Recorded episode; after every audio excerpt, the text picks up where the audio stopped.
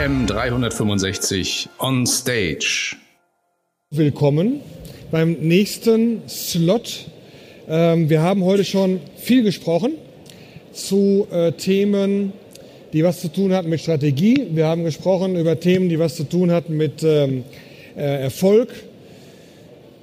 Ja, wir haben äh, einen Check gemacht, da kam auch sowas vor wie Wertschöpfung und es kam sowas wie vor wie Kennzahlen, Controlling. Und ich bin total stolz auf Sie, dass Sie jetzt hier sind. Weil das gerade Themen sind, so mit Zahlen und so weiter. Macht man ja gar nicht so gerne, ne? Aber man muss es machen. Und wenn man es denn macht, dann sollte man es richtig gut machen. Und richtig gut machen kann das der Herr Brandmann, den ich ganz herzlich willkommen heiße. Mal wieder, ständiger Gast, gerne gesehener Gast aus Nürnberg. Richtig. Äh, also, ähm, Sie müssen sich sofort melden, wenn Sie ihn nicht verstehen. Ja, das kann schon mal sein. Vom Dialekt her. Nein, es ist alles, war nur ein Scherz. Ähm, und äh, der wird Ihnen so ein bisschen mal erzählen zu dem Thema, wie können Sie ganz einfach, also ab morgen quasi, mal anfangen, Ihr eigenes Unternehmen so mit sehr sinnvollen Kennzahlen vielleicht ein bisschen zu analysieren und warum das sinnvoll sein kann. Das erzählt er Ihnen jetzt. Und wie immer haben Sie die Gelegenheit, auch Fragen zu stellen. Wir haben ein Mikro. Wenn Sie zwischendurch was nicht verstehen, sagen Sie Bescheid. Soll auch für Sie sein. Viel Vergnügen. Dankeschön. Ja, ja, meine Damen und Herren, ich versuche deutlich zu sprechen. Ähm, Herr Fricker hat es angedeutet, ich komme aus Nürnberg. Nürnberg liegt bekanntlicherweise in Franken, nicht in Bayern, sondern in Franken. Wir legen da Wert drauf.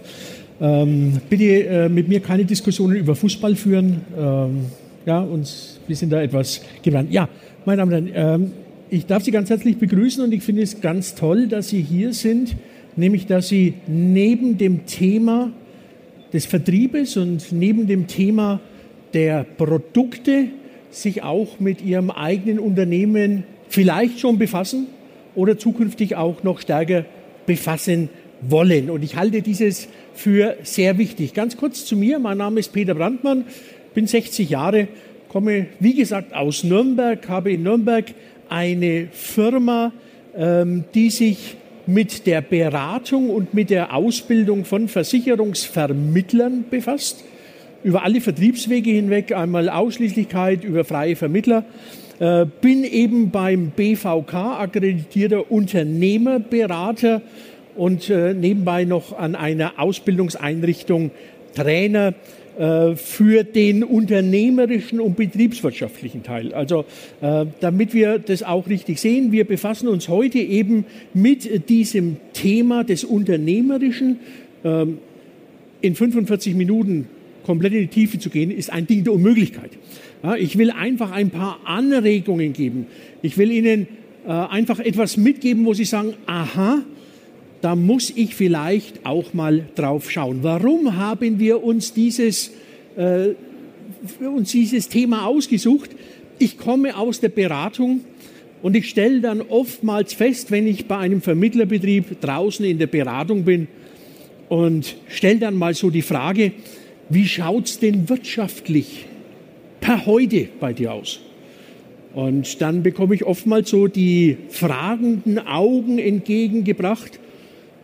Ja, ich kann dir sagen, wie wir vertrieblich dastehen, aber zahlenmäßig habe ich im Moment nichts parat. Jetzt kommt natürlich der Berater in mir hoch und ich sage, warum hast du denn zahlenmäßig nichts parat?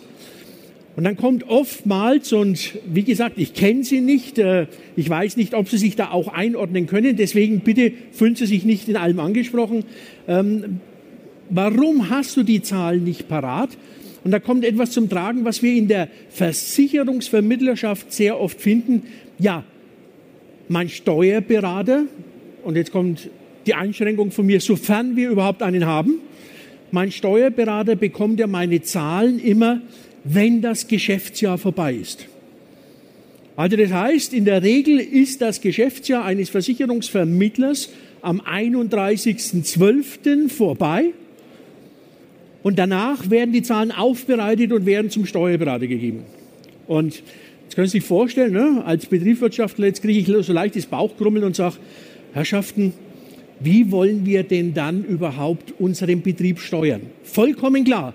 Vertrieb steht im Vordergrund im Versicherungsvermittlungsbereich und es steht auch im Vordergrund das Produkt oder die Produkte. Aber wir müssen auch etwas schauen auf die Steuerung unseres Betriebes. Und wenn Sie das mal anschauen, da sind wir in der Vermittlerbranche natürlich in einer Situation, wo uns der Gesetzgeber ja auch nicht vorschreibt, dass wir unterjährig etwas tun sollten, dass wir uns mit unseren Zahlen befassen. Äh, schauen Sie zum Beispiel mich an. Äh, ich bin umsatzsteuerpflichtig. Sie sind umsatzsteuerbefreit. Was bedeutet die Umsatzsteuerpflicht für mich? Dass ich jeweils bis zum 10. des Folgemonats eine Umsatzsteuervoranmeldung an das Finanzamt geben muss. Das hat zur Folge, dass ich letztendlich meinem Steuerberater jeweils am Ende des Monats meine Unterlagen gebe, dass er dieses einbuchen kann. Und es hat den Vorteil, einmal natürlich auch das Thema, den Nachteil, ich muss immer zwangsweise dieses tun, aber hat den Vorteil, wenn er seine Aufgaben erledigt hat, der Steuerberater, dann bekomme ich eine Auswertung und ich sehe ganz genau, wo ich stehe. Also ich sehe, was habe ich für einen Umsatz gemacht, monetär. Ich sehe, welche Kosten hatte ich. Und ich sehe eben auch unter dem Strich dann meinen Erfolg. Also habe ich Gewinn gemacht. Und jetzt sind wir mal ganz ehrlich, wir wollen über Verlust nicht sprechen, denn wir leben alle vom Gewinn. Aber ich weiß auch, wie viel Gewinn ich gemacht habe und wie viel das ich aus meiner Firma entnehmen kann und habe somit einen Überblick. Und das ist eben, und wie gesagt, ich kenne sie nicht, das finde ich teilweise in unseren Vermittlerbetrieben nicht vor. Und äh, da will ich eben Ihnen einfach den Tipp geben, wenn Sie es bisher nicht tun. Mandanten, mit denen ich zusammenarbeite, das Erste, was wir einführen, wenn es nicht vorhanden ist, unterjährige Buchhaltung. Wo ich sage, ansonsten können wir nicht arbeiten. Also wenn Sie es noch nicht tun, ja, dann gehen Sie in diesen unternehmerischen Bereich hinein und sagen, okay, ich muss etwas Geld in die Hand nehmen. Natürlich kostet der Steuerberater. Ich muss Geld in die Hand nehmen, aber ich habe ein Führungsinstrument in meinem Unternehmen. Und da müssen wir auch ganz klar sagen, egal wie groß wir sind als Versicherungsvermittler, wir sind Unternehmer. Und so müssen wir uns auch verhalten. Vollkommen klar, nochmal gesagt, Vertrieb steht im Vordergrund, es steht äh, Produkt im Vordergrund, Sie müssen verkaufen, all das steht im Vordergrund. Aber wir müssen natürlich auch schauen, und Sie kennen selbst Ihre Ertragssituation. Wir wissen ja nicht, was auf uns noch zukommt. Ja, kriegen wir noch Kürzungen in unseren Vergütungen? Also das heißt, je stärker dieses den Markt beeinflusst, umso mehr müssen wir auch auf das eigene Unternehmen schauen und dazu soll eben dieses dienen. Und äh, da möchte ich gleich mal die Brücke zum BVK schlagen. Hier gibt es den sogenannten Quick-Check für Vermittlerbetriebe. Und Sie sehen, der ist in verschiedene Parameter aufgeteilt. Ich habe Ihnen das hier mal aufgezeigt. Personalführung, Erfolg, Strategie, Wert und Schöpfung. Und wir sprechen jetzt über diesen vierten Bereich, nämlich Erfolg, Finanzplanung, Banksituation, BWA, betriebswirtschaftliche Auswertung und Controlling. Also äh, dieses ganze Bild ergibt dann diesen Check eines Vermittlerbetriebes in verschiedenen Sparten aufgeteilt, nämlich in unternehmerische Sparten aufgeteilt. Unternehmerische Steuerung und Controlling, ein paar Schlagworte hierzu, nämlich für die Zukunft brauchen wir eine Planung. Bitte, Sie müssen sich jetzt nicht outen, aber nur mal interessehalber für mich. Wer hat sich denn und jetzt nicht, was er an Produkten verkauft oder was er äh, vertreiben will. Wer hat sich denn monetär schon mal mit dem Jahr 2020, und wir dürfen eines nicht vergessen, heute in zwei Monaten ist Weihnachten, äh, vollkommen irre Vorstellung bei den Temperaturen draußen, aber es ist so, dann ist das Jahr zu Ende. Wer hat sich denn mal mit Planung von Ihnen monetär für das Jahr 2020 auseinandergesetzt? Also eine ganz banale Planung. Umsatz, Kosten, Ertrag. Also ich sehe hier ein ausgewogenes Verhältnis, nämlich ein ausgewogenes Verhältnis von denen, die es getan haben. Ja, und sie werden gute Gründe haben, warum sie das getan haben. Vielleicht können Sie sich dann auch mal mit Kollegen austauschen, die es nicht getan haben, warum sie es getan haben. Und von denjenigen, die es nicht getan haben. Nochmal, überall kein Zwang vorhanden, dieses zu tun, aber einfach um eine gewisse Sicherheit zu haben. Und natürlich, wenn ich eine Planung mache, meine Damen und Herren, ist es ganz wichtig, was nützt mir eine Planung, wenn ich nicht wieder diesen Soll-Ist-Abgleich mache? Nämlich, was habe ich geplant und wie schauen meine tatsächlichen Zahlen aus? So, jetzt sind wir bei dem Thema, in dem Moment, wo wir planen und wollen unterjährig einen Soll-Ist-Abgleich machen, wieder die logische Konsequenz, wir müssen unterjährig unsere Buchhaltung im Griff haben, dass wir überhaupt diesen Vergleich machen können. Also das wäre das Thema Planung. Vorausschauend für Sie auch das Thema Standortbestimmung.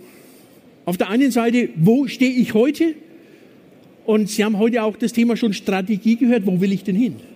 Wo will ich mich hinbewegen? Also die strategische Ausrichtung Ihres Unternehmens, ganz wichtiger Aspekt überlegend, nämlich die Überlegung, wenn ich feststelle, und da gehe ich dann später nochmal drauf ein, dass letztendlich meine Zahlen nicht meinen Erwartungen entsprechen. Was heißt, wenn die Zahlen meinen Erwartungen nicht entsprechen, dann werde ich als erstes immer auf den Ertrag, auf den Gewinn schauen. Also mein Gewinn entspricht nicht dem, was ich mir auf der einen Seite vorgestellt habe oder was ich auf der anderen Seite auch brauche um meinen normalen Lebensunterhalt bestreiten zu können, dann müssen wir Maßnahmen ergreifen. Müssen wir uns überlegen, wie können wir denn unseren Ertrag in unserem Unternehmen steigern. Und dazu später noch mehr, nämlich indem wir schauen, müssen wir eventuell den Umsatz ausweiten oder müssen wir etwas mit unseren Kosten machen. Aber auch da können wir nur reagieren in dem Moment, wenn wir unterjährig wissen, wo wir stehen. Meine Damen und Herren, und bitte vergessen Sie eines nicht. In dem Moment, wo Sie diese nachgelagerte Unternehmensführung, sprich Buchhaltung machen, nehmen Sie auch Ihrem Steuerberater Instrumente, nämlich für Sie aktiv sein zu können. Mein, ich höre oftmals in meinen Beratungen von Kollegen von Ihnen, die sagen, naja, ich habe einen Steuerberater, der macht halt mal Buchhaltung. Sie müssen mal überlegen, was ist eigentlich die Aufgabe eines Steuerberaters, nämlich wie der Name schon sagt, steuerlich beratend zu sein. Nicht nur die Buchhaltung zu machen, sondern ihnen auch Tipps zu geben. Wie kann ich denn steuerlich auf vollkommen sicherem Wege etwas optimieren? Sicherer Weg heißt eben, dass dieses auch einer nachgelagerten Betriebsprüfung irgendwann standhält. Ich habe in den 13 Jahren meiner Selbstständigkeit einige Betriebsprüfungen begleiten dürfen. Ja, das ging von sehr gut bis, wo wir fast dahin gelaufen sind, dass das Unternehmen aus den steuerlichen Belastungen heraus, aus den nachträglich steuerlichen Belastungen fast zugrunde gegangen wäre, weil man eben auch in den einzelnen Zeiträumen Fehler gemacht hat. Und dann eben Erfolgsorientierung, indem wir unser Unternehmen erfolgsorientiert steuern wollen. Erfolgsorientiert heißt, eben einen entsprechenden Ertrag zu erzielen. Und dazu brauchen wir das wunderbare Wort Controlling. Das Ganze will ich Ihnen nochmal an dem Management-Kreislauf deutlich machen. Ganz einfacher Management-Kreislauf. Wir planen etwas wir führen es durch, wir kontrollieren es dann, aber bitte hier mehr das Wort Controlling als Kontrolle einsetzen. Und da müssen wir schauen, haben wir denn mit dem, was wir geplant haben, unser Ziel erreicht, was wir im Vorfeld definiert haben? Oder müssen wir neu planen oder Gegenmaßnahmen zu ergreifen? Also ganz klassischer Management-Kreislauf und da spielt es keine Rolle, ob Sie ein sehr großes börsennotiertes Unternehmen sind oder ob Sie ein Versicherungsvermittler sind mit einem Umsatz von 40, 50 oder 100.000 Euro. Die Größenordnungen spielen hier keine Rolle. Und wenn ich genau das Thema Planung mal anspreche, dann schauen Sie sich hier bitte mal nur diese Grafik an. Wir haben, heute früh war der schon mal hier, Matthias Behnchen, der sich ja sehr intensiv mit den Untersuchungen von Versicherungsvermittlern befasst. Und wir greifen auch gerne auf seine Zahlen zurück, denn sie sind sehr stichhaltig. Und da gibt es nämlich ein, äh, ein Buch von Matthias Behnchen, das heißt Erfolgreich als Vermittler. Und dann hat man mal gefragt, das Planungsverhalten von Versicherungsvermittlern. Und das sehen Sie also hier, ähm, was auch sehr gut ist. Man hat eine Aufteilung getroffen. Man hat die Vertriebswege untersucht, also einmal die Ausschließlichkeit, Mehrfachagenten und Makler. Und hat dann gesagt, Leute, was plant ihr denn als Versicherungsvermittler? Und wenn Sie das hier mal anschauen, ähm, Umsatz planen 55 Prozent im Durchschnitt alle Versicherungsvermittler und 57 Prozent Versicherungsmakler. Kann man sagen, naja, wir liegen schon über der Hälfte. Aber die Frage, die sich mir stellt bei den Maklern, rund mal kurz ab, 43 Prozent der Versicherungsmakler befassen sich scheinbar nicht mit Planung. Also schon ein Thema. Arbeitsprozesse, meine Damen und Herren, auch das gehört zu unserem Arbeitsgebiet. Gerade wenn Mitarbeiter in einem Vermittlerbetrieb beschäftigt sind, dann sind die Arbeitsprozesse ein ganz, ganz wichtiger Aspekt. Im Vermittlerbetrieb finden wir oftmals Innendienstkräfte vor und da höre ich dann oftmals von Kollegen von Ihnen, naja, Innendienst kostet ja nur Geld. Vollkommen richtig in der ersten Betrachtung. Aber man muss sehen, wenn ich den Innendienst nicht richtig einsetze, dann kostet er mich nur Geld. Wenn ich den Innendienst richtig einsetze, dass er zur Entlastung des Außendienstes beiträgt, dann führt er zum Erfolg mit bei. Also das heißt, der Innendienst muss letztendlich dem Außendienst Freiräume, zeitliche Freiräume schaffen, die dann der Außendienst wieder in Vertriebszeit umsetzen kann. Mehr Vertriebszeit bedeutet in der Regel mehr Umsatz. Mehr Umsatz, wenn ich das nicht über die Kosten entsprechend nach oben fahre, auch mehr Ertrag. Also eigentlich logische Konsequenzen. Gewinn, äh, da, da war ich erschrocken. Ich gehe mal von mir aus, ich bin auch Unternehmer. Ich habe einen Fixkostenblock pro Monat, einmal betrieblich und auf der anderen Seite aber das Geld, was ich brauche, um meinen Lebensunterhalt bestreiten zu können. Also das muss ich planen. Denn ganz ehrlich, in dem Moment, wo mein Gewinn unter dem bleibt, was ich als Lebensunterhalt brauche, ja, dann muss ich schauen, wo ich das Geld herkriege. Ne? Also entweder ich fahre ich habe irgendwo Rücklagen oder ich fahre die Kreditlinie hoch oder so irgendwas. Also da bin ich absolut erschrocken, dass dieses Thema so wenig geplant ist, ebenso wie die Liquidität, nämlich das, was auf dem Konto ist.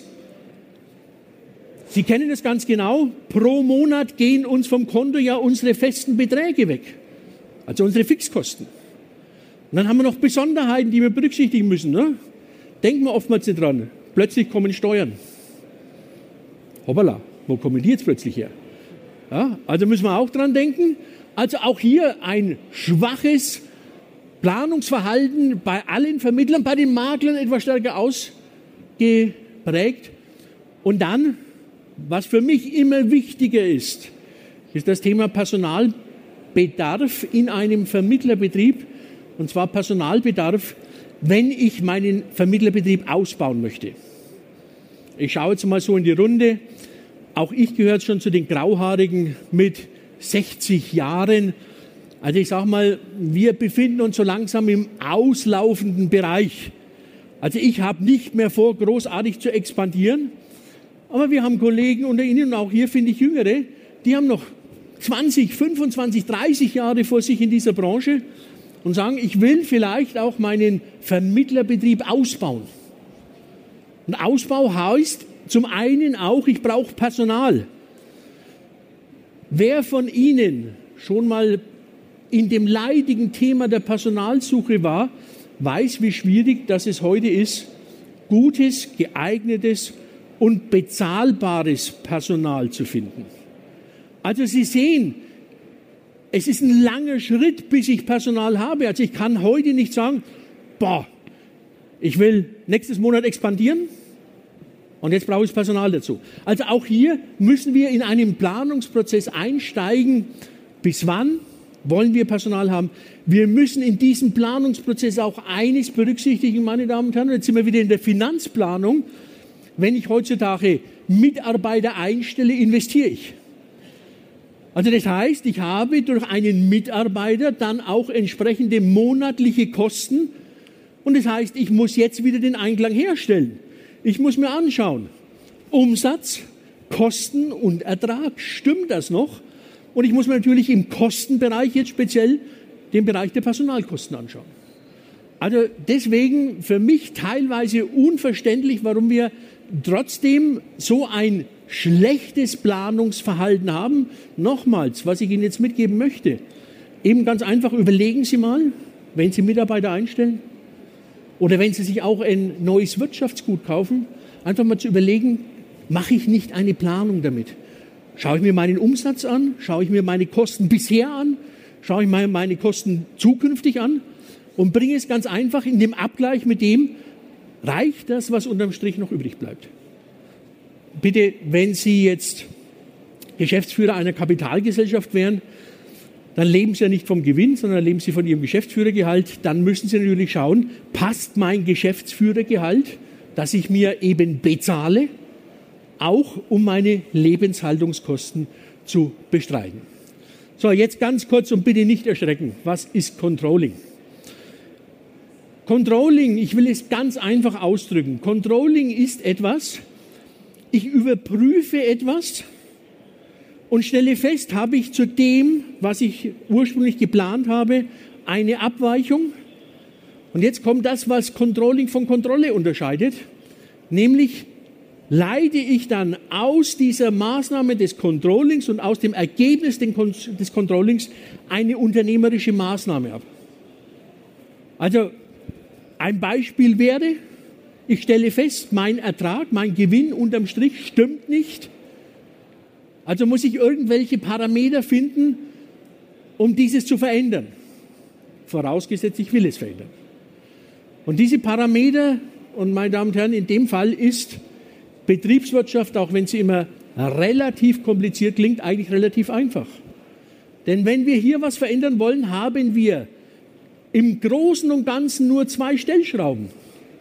Einmal bei gleicher Kostenstruktur den Umsatz zu erhöhen oder auf der anderen Seite, wenn ich sage, ich kann Umsatz nicht erhöhen, aus welchen Gründen auch immer, wie kann ich meine Kostenstruktur verändern? Und ich sage Ihnen auch wieder eines aus der Erfahrung der Beratungsbranche, oder auch meine Beratungen mit meinen Kollegen, sie werden sich relativ schwer tun, in der Größenordnung ihrer Vermittlerbetriebe Kosteneinsparungen zu finden, die auch tatsächlich relevant sind. Gehen Sie bloß mal in sich, was sind Ihre größten Kostenfaktoren, die Sie haben? Jetzt können Sie natürlich eigentlich sagen, es wäre Personal. Ja? Personalaufwendung. Sie haben jetzt gerade genickt, entschuldige, weil Sie jetzt genickt haben, aber jetzt vollziehen Sie mal eines. Jetzt sagen Sie, okay, meine Kostenstruktur ist zu hoch. Ich schmeiße jetzt Personal raus. Ne, das ist so das typische Thema, was Sie von großen Unternehmensberatungsgesellschaften kennen. Die gehen in Unternehmen rein und sagen, also bevor Sie alles gesehen haben, 20 Prozent Personalabbau sparen wir Kosten. Wir sagen ganz ehrlich, in unserer Branche, in unserem Vermittlerbetrieb ist das das Schlechteste, was Sie machen können. Gehen wir mal davon aus, von einem klassischen Vermittlerbetrieb, Sie als Inhaber und Sie haben eine Innendienstkraft. Jetzt stellen Sie fest, meine Kosten sind so hoch, größter Kostenblock Personal. Ich ergreife die Maßnahme, schmeiße Personal raus. Super, haben wir eines erreicht. Erstens mal müssen wir mal schauen, wie schnell können wir denn überhaupt denjenigen oder diejenige entlassen? Kündigungsfristen, bis das überhaupt greift. Und anderes Thema ist es, jetzt stehen Sie plötzlich da, haben niemand mehr, das heißt aber, die Arbeit muss auch gemacht werden. Die Arbeit muss gemacht werden. Wer ist noch da? Sie. Und diese Arbeit, die zuvor Ihre Innendienstkraft gemacht hat, die Sie entlastet hat, machen jetzt Sie. Was haben wir jetzt erreicht? Sie werden weniger Vertriebszeit haben, Sie werden weniger Umsatz machen. Und wenn es ganz blöd läuft, haben wir im Prinzip weniger Umsatz als die Kostenreduktion. Und somit ist dieses ganze Thema obsolet. Also bitte, äh, dieses klassische Denken, wir entlassen Personal, weil es der größte Kostenfaktor ist. Der Schuss kann nach hinten losgehen. Und sind Sie auch, sehen Sie auch wieder bei dem Thema, wenn wir das machen, müssen wir erst eine Planung machen. Wir müssen uns das anschauen. Wie passt das entsprechend zusammen? Also, Controlling äh, wollte ich damit kurz erläutern. Wir haben zwei Arten von Controlling, nämlich einmal das operative Controlling und das strategische Controlling. Auch hier ganz kurz gesagt, meine Damen und Herren, übrigens Hinweis, Die ganzen Folien können Sie auf der DKM-Homepage im Nachgang herunterladen. Also ich habe zumindest meine Folien freigegeben, dass Sie die herunterladen können, weil ich gerade sehe, es wird fotografiert. Also Sie bekommen die auch in der Originalfassung. Also operatives Controlling haben wir folgende Ziele. Das heißt also, wir befassen uns mit dem, was jetzt im Geschäft passiert. Das heißt also, was wird mit diesem Controlling erreicht? Wir wollen die eventuell die Verbesserung der Rentabilität erreichen, die Sicherung der Rentabilität und die Erhöhung der Wirtschaftlichkeit. Also das wäre das operative Controlling.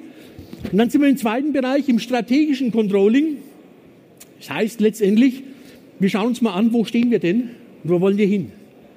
Also Standortbestimmung heute und Ausblick auf das, was wir wollen. Kann zum Beispiel beim Versicherungsmakler, meine Damen und Herren, weil es eines meiner Geschäftsfelder ist, mit dem ich mich befasse. Das könnte bei einem Versicherungsmakler sein. Ich weiß, ich will in drei, vier oder fünf Jahren aufhören und ich habe jetzt vor, dann meinen Maklerbetrieb zu verkaufen.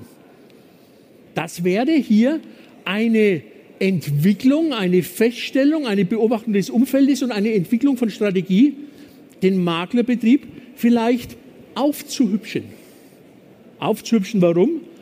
Um einen entsprechenden Kaufpreis erzielen zu können. Das ist heute ein Riesenthema. Wir haben derzeit circa nach Untersuchungen um die 6.000 bis 7.000 Maklerbetriebe, die verkaufen möchten. Wir haben auch Übernehmer, aber wir haben ein Riesenproblem. Die, die kaufen wollen und die verkaufen wollen, können sich in der Regel nicht auf den Kaufpreis einigen. Man muss dazu sagen, wir kommen von Kaufpreisen, die heute nicht mehr realistisch sind. Ja, man macht heute andere Bewertungen, man geht heute nicht mehr nach der Umsatzgröße mit Faktor aus. Man sagt, was ist das Entscheidende? Ich meine, jetzt sind wir wieder im betriebswirtschaftlichen Bereich. Was ist entscheidend im Unternehmen? Ist nicht der Umsatz, sondern ist der Ertrag. Also das heißt, wir wollen den Ertragswert eines Unternehmens ermitteln. Ja, das ist auch das Entscheidende für Sie. Was nützt mir der ganze Umsatz, wenn ich den Umsatz mit sehr hohen Kosten eingekauft habe? Bleibt mir unterm Strich nichts übrig. Also das sind heute so die Faktoren, die wir beachten müssen bei Übernahmen. Und es kommt noch eines dazu, meine Damen und Herren, wenn Sie das vorhaben, kann ich Ihnen jetzt wieder aus der Erfahrung nur sagen, planen Sie drei bis fünf Jahre Vorplanungszeit ein, um dieses Unternehmen auch entsprechend marktfähig zu machen Ihr Unternehmen marktfähig zu machen, dass Sie den möglichst hohen Ertrag erzielen können? Oder gehen wir in Übernehmersicht? Jemand möchte was übernehmen. Ich habe einen im Auge, ich trete rechtzeitig mit ihm in Kontakt, sage, lass uns das Ganze auf anständige Beine stellen. Wir lassen den Bestand bewerten, wir machen eine ordentliche Vertragsgestaltung wir machen eine ordentliche steuerliche optimierte Auszahlung des Kaufpreises, nämlich in einer Win-Win-Situation. Also das sind alles die Dinge und das gehört eben zum strategischen Controlling und zur strategischen Planung mit dazu. Entscheidend für ein effektives Controlling, und ich habe hier, Ihnen hier nur ein paar Stichworte aufgeschrieben, ist einmal eben dass wir Planung, das setzt natürlich voraus, dass wir planen, dass wir planen, dass wir die Planung auch entsprechend abgleichen. Also das heißt, Planung und dann mit dem Ist-Zustand abgleichen. Ganz wichtiger Aspekt. So, jetzt sind wir wieder bei dem und Sie sehen, jetzt haben wir wieder diesen Kreis geschlossen. Ich kann natürlich unterjährliches Controlling nur machen in dem Moment, wenn ich auch unterjährig Zahlen habe. Also deswegen, ich kann es Ihnen nur empfehlen, wer es nicht macht, überlegen Sie tatsächlich, ob Sie nicht den Schritt gehen wollen, dass Sie sagen, ich mache nicht das wie viele andere, nämlich am Ende des Jahres oder in den ersten drei Monaten des Folgejahres die Unterlagen zum Steuerberater, sondern machen Sie es laufend. Ich kann Ihnen sagen, Sie profitieren davon. Also unterjährige Buchhaltung. Sie sehen hier das Negativbeispiel Abgabe im Folgenjahr Natürlich hat der Gesetzgeber uns hier jetzt ja 2019 noch ein kleines Geschenk gemacht. Bisher hatten wir den 31.05. als letzte Abgabefrist, seit diesem Jahr den 31.07. Was denken Sie, wie viele Versicherungsvermittler auf mich zugekommen sind und haben gesagt, ganz toll, Jetzt haben wir noch länger Zeit. Dann sage ich, warum braucht ihr länger Zeit? Ja, bis wir die Unterlagen zusammengestellt haben. Dann sage ich, jetzt falle ich wieder so leicht vom Glauben ab, Herrschaften. Ja, oder banales Beispiel habe ich erst vor ein paar Wochen gehabt. Ähm, Thema, ich weiß nicht, wer von Ihnen ein Fadenbuch führt. Beliebtes Beispiel bei Versicherungsvermittlern gibt es zwei Möglichkeiten, entweder die 1% Pauschalierung oder das Fadenbuch. Habe ich ihn gefragt, warum kannst du denn nicht jetzt deine Unterlagen schon für 2018 abgeben? Sagt er, nee, ich muss mir immer Zeit lassen. Warum? Ja, ich muss das Fadenbuch nachschreiben. Sage, verstehe dich irgendwo nicht ganz? Ich habe das Fadenbuch immer bei mir, also ich führe Fadenbuch bei mir im Auto liegen und in der Früh trage ich ein und abends trage ich ein. Dann sagt er, du hast keine Ahnung, tut mir auch weh. Ja, aber er sagte es, du hast keine Ahnung, denn ich weiß erst am Ende des Jahres, wie viele Kilometer ich gefahren sein muss, dass es tatsächlich für mich steuerlich relevant ist. Muss ich mal vorstellen. Also da liegt nicht der Vertrieb im Fokus für ein paar Tage, sondern liegt im Fokus des Fadenbuchs so, ich drücke es jetzt mal gelinde aus, zu manipulieren, dass ich die möglichst hohen äh, geschäftlich gefahrenen Kilometer habe, damit es für mich steuerlich relevant ist. Und bitte glauben Sie mir, Sie mögen nicht davon betroffen sein, aber das ist nicht ein Ausnahmefall, sondern das finden wir relativ häufig. Übrigens, weil wir gerade beim Auto sind, ich habe vorhin über Kostenreduktion gesprochen. Was ich mir angewohnt habe, angewöhnt habe als Berater, wenn es um Kostenreduzierung geht, ich werde nie mehr das Thema Auto ansprechen. Also irgendwo mag es in der Branche so sein, dass wir relativ stark an Autos hängen. Habe ich auch Verständnis, wenn es kostenmäßig alles passt. Also ich habe das einmal gemacht und ich habe gesagt, entschuldige bitte, Kostenreduzierung, wir müssen von den Leasingraten runterkommen. Du brauchst ein anderes Auto. Uh, hätte ich lieber nicht tun sollen. Also, monatliche oder vierteljährliche Abgabe beim Steuerberater. Bitte Appell an Sie, tun Sie es. Lassen Sie sich eine kurzfristige Erfolgsrechnung, heute spricht man von der BWA, die meisten Steuerberater arbeiten mit der DATEV-Software, betriebswirtschaftliche Auswertung, haben Sie die Sachen drin. Probleme beim Vermittler aus unserer Erfahrung heraus, selten Controlling im Betrieb, weder Planung noch Controlling, keine Soll-Ist-Analyse vollkommen klar. Ne? In dem Moment, wo ich keine Soll-Zahlen habe, kann ich sie auch keinen Ist-Zahlen entgegenstellen, aber es würde auch gar nicht gehen, weil die Ist-Zahlen überhaupt nicht vorhanden sind. In größeren Betrieben des Vermittlergewerbes, und ich spreche jetzt hier mal Unternehmensgrößen an, wo wir mal über fünf, sechs Angestellte aufwärts diskutieren, wo wir Abteilungen haben, damit ich hier wirklich auch eine Kosten, ein Kostencontrolling durchführen kann, äh, das Thema Kostenstelleneinrichtung. Und teilweise, wenn ich das dann auch sage in meinen Beratungsgesprächen, es gibt Beratungsresistente, aber die muss man dann einfach so lassen, die sagen, die letzten zehn Jahre hat alles funktioniert dann wird es in den nächsten zehn Jahren auch funktionieren. Okay, da muss ich sagen, Totschlagargument kann ich wenig dagegen machen. So, ich will jetzt bloß mal damit wir auch ein paar Zahlen mal an der Hand haben, Durchschnittszahlen präsentieren, wirklich Durchschnittszahlen aus verschiedenen Untersuchungen heraus. Und ich will es an einer Größe festmachen, meine Damen und Herren, das ist die Umsatzrentabilität. Sie sehen es hier, Benchmark Umsatzrentabilität. Sie werden oftmals das Thema Umsatzrentabilität wissen, was es bedeutet. Ich will es nochmal sagen. Umsatzrentabilität heißt, wenn man mal von 100 Euro Umsatz ausgehen, was bleibt Ihnen im unteren Strich? Nach Abzug, und jetzt ganz wichtig, der betrieblichen Kosten übrig. Ich betone das, weil manchmal auch in unserem Gewerbe Kosten vermischt werden. Da sieht man auf der einen Seite die betrieblichen Kosten und auf der anderen Seite mischt man aber auch, wenn es überhaupt vorhanden ist, eine Altersvorsorge mit runter und eine Krankenversicherung. All diese Dinge wird dann vermischt. Also Umsatzrentabilität bezieht sich auf den Betrieb, das heißt also Umsatz, Einnahmen, was ich generiere aus Provisionen, Kotagen oder sonstigen Erträgen, in das Verhältnis gesetzt, was an Ertrag übrig bleibt. Also das heißt, im Umkehrschluss zur Umsatzrentabilität können wir auch die Kostenquote feststellen. Ja? So, und ähm, wir oder man geht hier etwas differenzierter vor. Und ich zeige Ihnen dann auch in der nächsten Folie, warum differenziert vorgegangen wird. Äh, das ist das Thema, dass man hier eine Bewertung nach Umsatzgrößen vornimmt. Also die erste Umsatzgröße wäre der Vermittlerbetrieb und wir beziehen uns hier bei diesen Zahlen nur auf Maklerbetriebe. Das kann man wunderbar machen, denn jeder Betrieb ist nach dem Statistischen Bundesamt eingetaktet. Also das heißt, wir haben hier eine Kennziffer des Statistischen Bundesamtes und das Statistische Bundesamt unterscheidet zwei Vermittlergruppen, nämlich einmal Versicherungsmakler und Versicherungsvertreter. Wobei bitte, weil das auch bei manchen Gesellschaften so ist, werden Makler und Mehrfachagenten immer in einen Pott geworfen. Ein Mehrfachagent zählt gewerberechtlich zum Versicherungsvertreter. Denn es ist ein Mehrfachagent, der Vertreterverträge oder Agenturverträge mit mehreren Versicherern hat. Also das sind wirklich ausschließlich die Versicherungsmakler.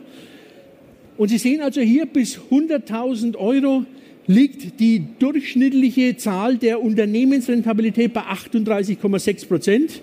Nochmal ausgeführt, von 100 Euro bleiben Ihnen 38,60 Euro als Gewinn übrig. Entschuldigung. In der Größenordnung 100 bis 250.000 Euro liegen wir bei durchschnittlich, und bitte, das sind Durchschnittswerte, bei 42,4 Prozent. Und Sie sehen das, ich habe das etwas hervorgehoben, denn diese Unternehmensgröße ist aus Sicht der Umsatzrentabilität die stärkste Gruppe. Also das heißt, die erzielen die höchste Umsatzrentabilität. Und Sie sehen dann auch, je mehr Umsatz ich mache, 250 bis 500.000 37 Prozent und über 500.000 24,7 Prozent nimmt es ab. Sie können sich vielleicht denken, warum es abnimmt. Ich zeige es Ihnen aber auch gleich. Aber bitte auch, dass man es mal in Relation setzt. Ein Vermittlerbetrieb, der eine Million Euro Umsatz macht, hat nach der Berechnung trotzdem noch 247.000 Euro Gewinn. Ja, um das mal in einer echten Zahl zu zeigen. Also das ist eben die Größenordnung der sogenannten Umsatzrentabilität. So, jetzt habe ich noch zwei Bereiche gegeneinander gestellt, weil die hängen ganz eng miteinander zusammen. Nämlich, es kommt die Frage auf, warum nimmt denn eben bei ansteigender Umsatzgröße die Umsatzrentabilität in einem relativ hohen Maße ab. Das lässt sich ganz einfach damit erklären. Das hängt mit den Personalkosten zusammen. Also das heißt letztendlich, je mehr Umsatz Sie generieren, je mehr Umsatz Sie machen, umso mehr Personal werden Sie brauchen, außer Sie haben wirklich ein absolut tolles Konzept, wo Sie sagen, ich kann auch als Einzelkämpfer sehr große Umsätze erzielen, aber wir haben in der Regel eben die Struktur, dass wir dann mit entsprechenden Innendienstkräften arbeiten müssen. Und Sie sehen also, so wie die Umsatzrentabilität abnimmt, so steigt auch entsprechend die Personalkostenquote. Wenn wir heutzutage Zahlen analysieren, dann können wir mit Branchenkennziffern arbeiten, könnte ich sie totschlagen damit. Ja? Nur ganz ehrlich, und da stehe ich natürlich auf der Seite des Vermittlers, der einen ganz anderen Fokus hat. Ich sage, Herrschaften, ganz einfach. Wir müssen gucken, wie können wir relativ schnell, und das ist jetzt wirklich im Schnelldurchlauf, einen Betrieb bewerten anhand zum Beispiel der Umsatzrentabilität. Denn hier kann ich schon Maßnahmen ableiten. Ich kann auf der einen Seite sagen, okay, wir liegen als Betrieb im Benchmark. Das heißt, wir sind entweder besser als der Durchschnitt oder wir sind gleich Durchschnitt. Also gleich Durchschnitt wird keiner, wahrscheinlich keiner erreichen, weil wir hier in dem Komma sind. Aber wir haben hier eine Benchmark. Dann kann man ganz klar sagen, okay, im Durchschnitt der Vermittlerbetriebe liegen sie gleich oder besser. Gute Sache. Aber bitte auch eines nicht vergessen, ne? auch wenn wir das in einem Jahr erreicht haben, muss es nicht heißen, dass wir es im nächsten Jahr wieder erreichen. Das heißt, das ist ein laufender Prozess, den wir hier mit anstoßen müssen. Auf der anderen Seite können wir natürlich feststellen und können sagen, boah, ich bin schlechter als der Durchschnitt. Dann sollten wir mal überlegen und dann müssen wir natürlich auch ganz stark in die, ähm, in die Analyse der Zahlen einsteigen und sagen, an was liegt es denn? Also das heißt letztendlich, es stimmt das Verhältnis zwischen Umsatz, den wir generieren, und zwischen den Kosten, die wir produzieren, ist ein Ungleichverhältnis. Kostenfaktor ist einfach zu hoch. Und ja, gerne.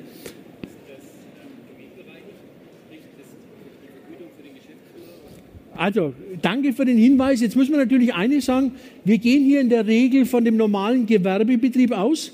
Das heißt also, wenn wir eine GmbH betrachten, müssen wir in den Gewinn, weil GmbH-Geschäftsführergehalt liegt in den Personalkosten, müssen wir natürlich das Geschäftsführergehalt dem Gewinn zurechnen, um hier eine Vergleichbarkeit mit diesen Zahlen zu erreichen.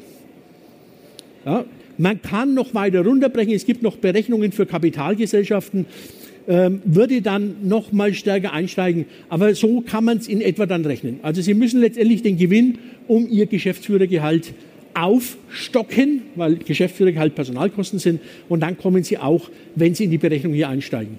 Kann man natürlich jetzt noch detaillierter mit reingehen und kann sagen, okay, äh, muss jetzt mal die Personalkosten noch mal detailliert untersuchen, denn ich habe einmal das Bruttogehalt und ich habe auf der anderen Seite die Sozialaufwendungen, vielleicht auch betriebliche Altersvorsorge. Also da müssen wir noch mal detaillierter einsteigen. Aber danke für den Einwand, vollkommen äh, richtig. So, jetzt haben wir äh, eben dieses Thema, wir liegen schlechter. Wir müssen analysieren und müssen reinschauen. Und da haben wir natürlich wirklich das Problem, äh, dass wir mit der einfachen Aussage Kostenreduzierung relativ wenig vorankommen. Also das heißt letztendlich, wir müssen schauen, und das ist natürlich dann wieder die strategische Aufgabe, die dahinter steckt, wir müssen schauen, wie wir, und jetzt ist das Entscheidende, bei gleichbleibendem Kostenblock mehr Umsatz generieren können. Ich habe auch schon den Fall gehabt, dass wir in dem äh, Thema eines hatten. Es wurde erkannt, der Vermittler hat ein Jahr lang weiter gearbeitet und am Ende des Jahres kam er dann zu mir. Wir waren in der Begleitung nicht äh, mitbeteiligt und sagte, ja, jetzt habe ich eines erreicht, ich habe jetzt mehr Umsatz geschrieben, aber unterm Strich ist mir wenig übrig geblieben. Da sage ich, ich würde jetzt mal ganz einfach eines sagen, du hast dir deinen Umsatz zu teuer eingekauft. Ja, tatsächlich, er hat das Ganze dann mit angestellten Außendienstmitarbeitern gemacht. Jetzt sind wir im nächsten Bereich des Controllings. Wenn ich Außendienst einstelle, muss ich natürlich auch kontrollen, was bringen die? Und ich muss wieder das ins Verhältnis setzen, was ich ihnen auch entsprechend an Vergütung zugutekommen lasse. Also Sie sehen, wir sind dann schon in weiterführenden Schritten, äh, über die wir uns unterhalten müssen. Also wie gesagt, wenn wir Umsatz ausweiten, müssen wir schauen, dass wir den Umsatz mit einem vorgegebenen Kostenblock, in der Regel mit einem eingefrorenen Kostenblock, nach oben fahren und dann werden wir die Rentabilität erhöhen können. Also ganz, ganz wichtiger Aspekt. Nicht, dass wir sagen, wir äh, kaufen uns letztendlich Umsatz ein, aber wir kaufen diesen Umsatz sehr, sehr teuer ein und unterm Strich erreichen wir nicht das, was wir erreichen wollten, nämlich dass wir die Umsatzrentabilität erhöhen können. Also nur an dieser Umsatzrentabilität, an dieser einen Kennzahl im Verhältnis auch mit der Personalkostenquote will ich aufzeigen, dass wir allein aus dieser Zahl sehr viele Informationen herausziehen können und dass wir auf dieser Zahl basierend auch noch stärker in andere Analysen einsteigen können.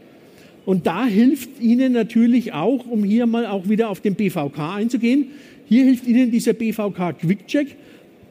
Herr Fricke, ich glaube, das ist hier ein Thema, was wir austeilen können. Also nehmen Sie das mal mit. Dann sehen Sie, wie dieser Quick-Check aufgebaut ist, der eben verschiedene Bereiche im Unternehmen untersucht. Und das, was ich Ihnen jetzt vorgestellt habe, das war nur ein ganz kleiner Bereich aus diesem Quick-Check, nämlich das ist dieses Thema der sogenannten Erfolgskontrolle des Erfolgscontrollings. Und bitte haben Sie Verständnis, in 45 Minuten, äh, man könnte hier noch tiefer einsteigen, aber ich denke mal, das ist nicht zielführend. Was ich Ihnen hier mitgeben möchte, ist das Thema zwei Punkte oder drei Punkte. Erstens mal, meine Damen und Herren, vernachlässigen Sie bitte das Thema Planung nicht. Auch wenn es immer klingt, ah, Planung, kann Ihnen eines sagen, wenn Sie einmal eine Planung gemacht haben, dann haben Sie die Grundlage für viele Jahre geschafft. Sie brauchen sie nur anpassen. Der Aufwand ist nicht so groß. Zweitens mal, wenn Sie es bisher nicht tun, meine Damen und Herren, steigen Sie in die unterjährige Buchhaltung ein, damit Sie ein Erfolgscontrolling haben. Am Ende des Jahres, wenn das Jahr gelaufen ist, ist es zu spät. Und nochmals, Sie nehmen dem Steuerberater Möglichkeiten, steuerberatend für Sie tätig zu sein. Sie können keine Investition, weil es sinnvoll wäre, in 2018 mehr tätigen, wenn Sie die Zahlen erst 2019 abgegeben haben. Und der dritte Punkt ist das, schauen Sie einfach auch mal auf Ihre Zahlen, vergleichen Sie, wenn Sie eine Planung haben, vergleichen Sie mit den Ist-Zahlen, vorausgesetzt Sie haben dann Ist-Zahlen geliefert bekommen und agieren Sie in dem Fall unternehmerisch. Und meine Damen und Herren, ich kann es Ihnen nur sagen, wenn eine Schräglage vorhanden ist, wir können Dinge von heute nicht auf morgen verändern. Wir müssen bestimmte Zeitabläufe beachten. Und wenn wir reagieren, wenn alles schon gelaufen ist, dann ist es zu spät und dann kann es letztendlich auch für Sie zu spät sein. Das wollte ich Ihnen mit diesem Thema etwas vermitteln. Bitte haben Sie Verständnis, in 45 Minuten relativ schwierig, aber vielleicht konnte ich Sie zum Nachdenken anregen. Wenn ich das erreicht habe, habe ich das erreicht, was ich wollte. Und nehmen Sie sich das hier mal mit, diesen BVK Quickcheck, eine wirklich interessante Sache. Ich stehe für Fragen jetzt gerne zur Verfügung. Ansonsten ganz, ganz herzlichen Dank, dass Sie um die Mittagszeit hier waren und vor allem am zweiten Tag der DKM. Dankeschön.